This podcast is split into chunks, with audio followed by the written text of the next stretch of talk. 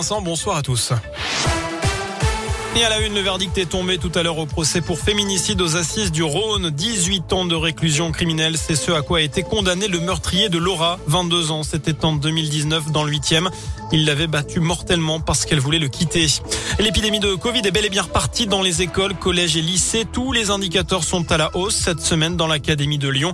19 classes fermées, c'est 10 de plus que l'année dernière et 2413 élèves contaminés, soit plus du double par rapport à vendredi dernier.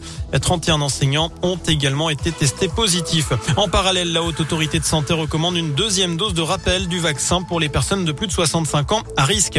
Lever le pied, le 30 km heure devient la norme et le 50 de devient l'exception. La ville de Lyon a présenté ce matin les détails du dispositif qui entrera en vigueur dès le 30 mars. La vitesse maximale autorisée sera limitée à 30 km heure dans 84% des rues contre 37 actuellement. Objectif, réduire le bruit, la pollution et les accidents. Et puis pour ceux qui ne respectent pas cette nouvelle réglementation, une vingtaine de radars seront déployés en alternance sur une centaine de zones. Il s'agira pour la plupart de l'heure puisqu'un radar sur cinq seulement sera punitif. Ils sont soupçonnés d'avoir braqué le tournage de la série Lupin. Sept hommes de 13 à 21 ans ont été mis en examen pour vol en bande organisée.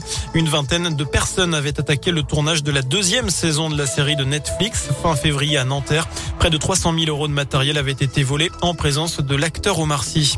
Le Parti communiste pris pour cible après l'œuf écrasé sur le crâne d'Éric Zemmour et la poudre rose lancée sur Valérie Pécresse. Une inscription PCF traître a été taguée en rouge sur la façade du local du 13e arrondissement de Paris le quatrième local visé en cinq jours. Le candidat du parti, Fabien Roussel, appelle au calme et à l'apaisement. Enfin, en foot, les Lyonnais connaissent leur adversaire pour les quarts de finale de la Ligue Europa.